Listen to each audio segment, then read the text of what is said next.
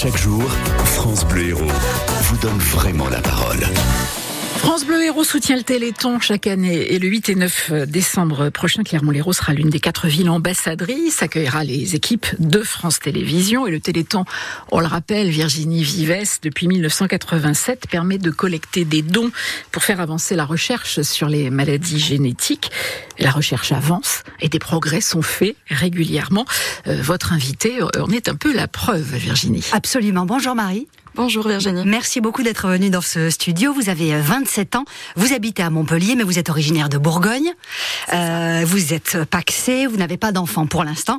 Vous êtes prof de physique-chimie au nouveau lycée de Port-Marianne. Collège au collège, pardon, de Port-Marianne. Et, euh, et, et s'il y avait euh, encore la télé, si on était encore retransmis sur France 3 Occitanie, euh, votre visage n'est pas forcément inconnu pour les gens qui regardent le Téléthon, puisque vous avez été ambassadrice du Téléthon en 2015.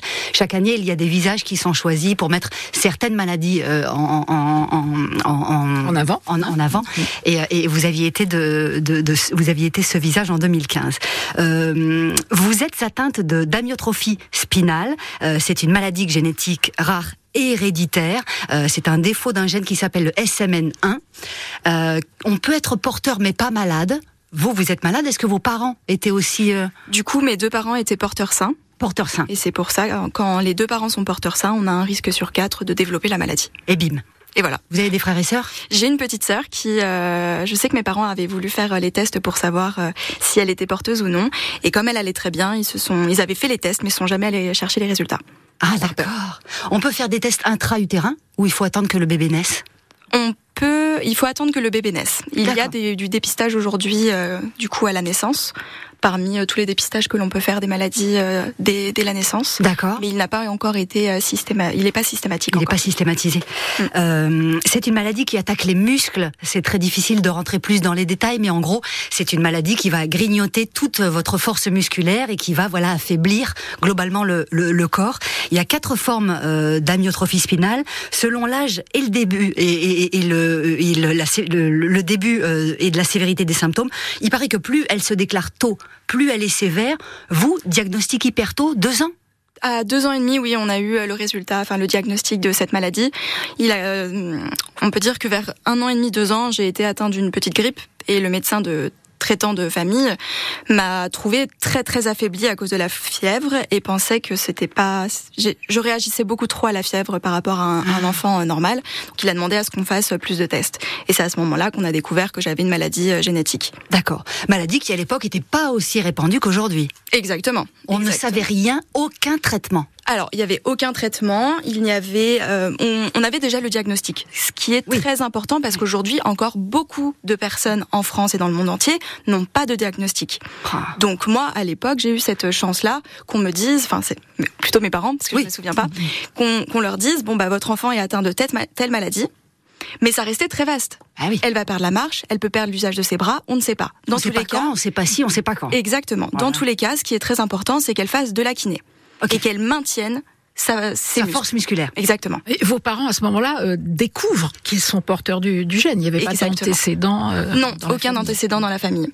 Ah d'accord. Donc très rapidement, ils vont être euh, redirigés vers l'AFM Téléthon, qui va leur permettre de rencontrer d'autres parents de personnes qui sont atteintes de la même maladie que moi, et du coup d'avoir un échange de conseils.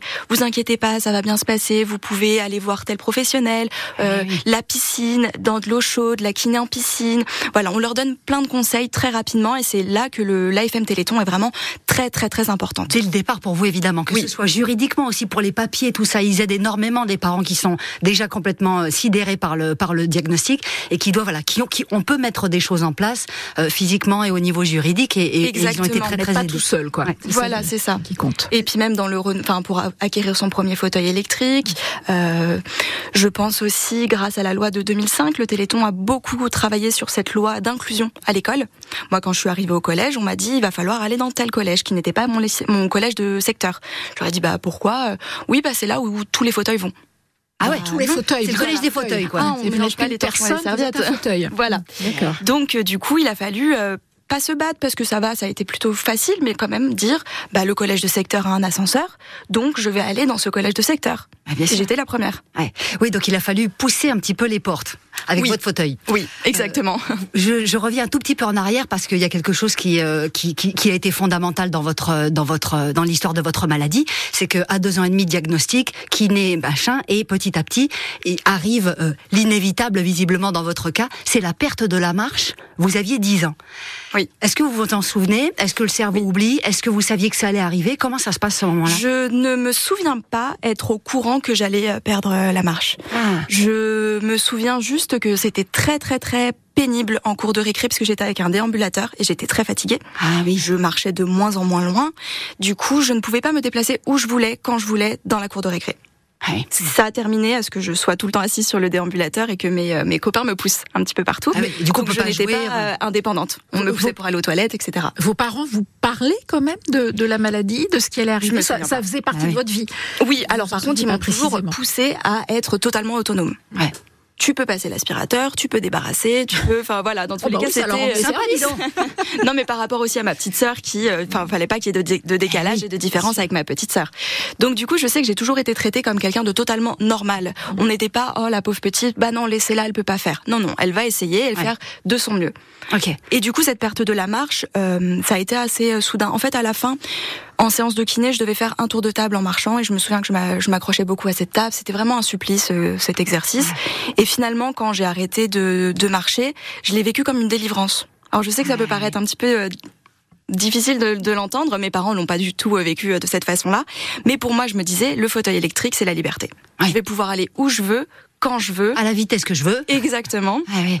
Donc euh, je l'ai vécu comme ça parce que peut-être j'avais 10 ans et que je me souciais pas encore trop de du regard des autres, de l'impact après sur ma vie future. Voilà, on se projette un petit peu moins à cet âge-là. Dans tous les cas, à l'instant T, c'était une délivrance. Stop de le laborieux de- d'essayer de marcher alors que les gens, elles, elles veulent plus le faire. Exactement. Et vous passez de 10 ans à 20 ans, euh, comme ça vous êtes en fauteuil, la vie s'organise, le collège, le lycée, les études, puisque vous êtes aujourd'hui euh, prof, sans aucun traitement là encore. Il n'y a pas de thérapie génique, il n'y a rien. Rien.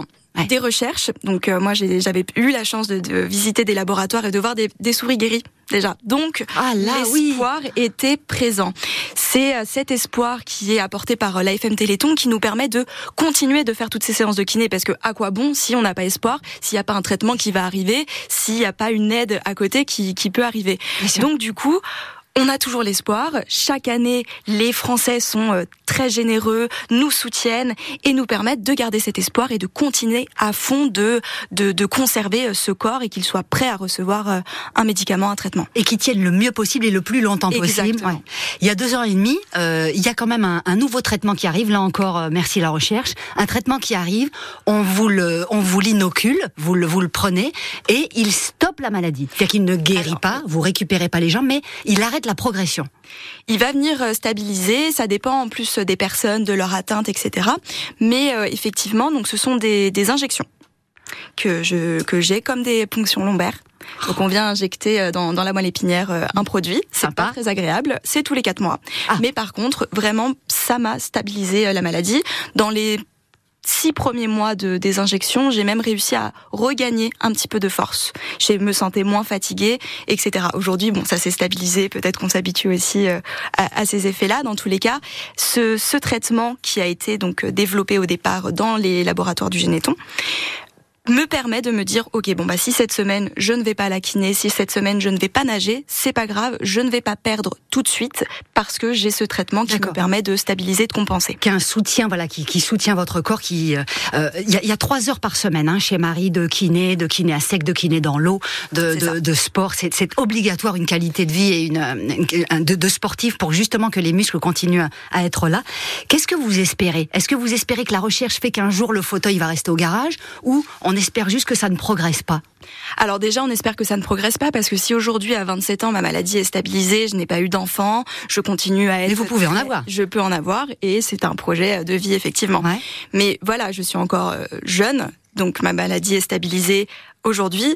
Mais dans 5 ans, dans 10 ans, ça sera sûrement plus le cas. Je sais qu'il y a des essais euh, cliniques qui euh, vont cette fois-ci venir travailler sur la récupération euh, du muscle, qui sont en train d'être faits, qui vont peut-être nous permettre de, de gagner en, en muscle. Dans tous les cas, moi, l'espoir est toujours présent de, de conserver mon autonomie de conserver mon autonomie, de pouvoir vivre la vie que j'ai envie de, de, de, vivre, de mener.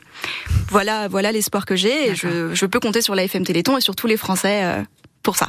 Bah voilà. Vous Marie. serez à Clermont-Lérault euh, ce week-end? Enfin, ce, le week-end du Je serai à, à Paris. Euh, Excusez-nous, elle va à Paris. Paris. Oh, pardon. Écoutez. Mais d'ailleurs, je donne rendez-vous à tous les Français le 8 et 9 décembre que ce soit sur une manifestation dans la ville d'à côté, que ce soit à la télé, sur Internet, voilà. On se mobilise pour le Téléthon, c'est très important. On, on, en fait, vous, ces, ces, dons sont notre unique espoir. Bien voilà. sûr. Merci de votre euh, joie, vous êtes euh, lumineuse. Oh, merci, non mais c'est vrai, vous êtes lumineuse, c'est extra pour nous d'entendre ça et de voir que bah, tout ce qu'on regarde, moi depuis que je suis petite, je regarde le Téléthon oui. à la télé et pour le coup on se dit, ah c'est super qu'on ait pu servir à quelque chose aussi. Donc euh, voilà, c'est une vraie collaboration entre les Français et, il y a, il y a et, et des, les enfants des résultats aujourd'hui. Hein. Les dons euh, servent j'en suis la preuve. Alors, merci Marie. Merci beaucoup Marie. Euh, bonne émission alors pour le Téléthon, parce que vous allez retrouver aussi plein de gens que vous connaissez. C'est Vianney qui est le parrain euh, cette année. Ouais. Ça se passera donc les 8 et 9 décembre.